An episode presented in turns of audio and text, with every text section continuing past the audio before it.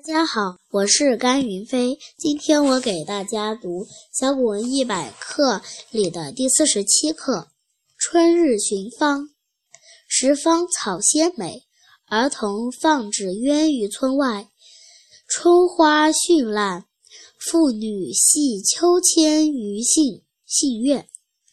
小姊妹或三三五五，踏青陌之上，寻芳水滨，桃红柳绿。日丽风和，一年节令，此为最佳时也。谢谢大家。